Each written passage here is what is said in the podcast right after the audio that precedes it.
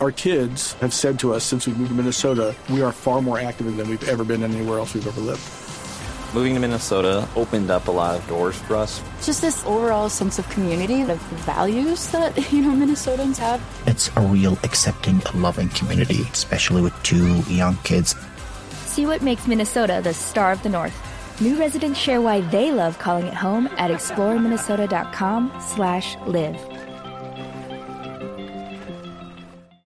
Niegan el beneficio de casa por cárcel para el exabogado de Fidupetrol Víctor Pacheco. Nos amplía la información María Camila Orozco. Por solicitud de la Procuraduría, el juez 21 con función de control de garantías de Bogotá negó el beneficio de detención domiciliaria al exabogado de Fidupetrol Víctor Pacheco, al indicar que no se llenaron los requisitos de ley. Para el funcionario judicial, aún no se puede asegurar que el abogado esté colaborando eficazmente con la justicia. ¿Cuántos se han ido del país? ¿Cuántas personas están ante los estrados judiciales solo por órdenes de captura o solo por esperar la retribución del Estado por la colaboración.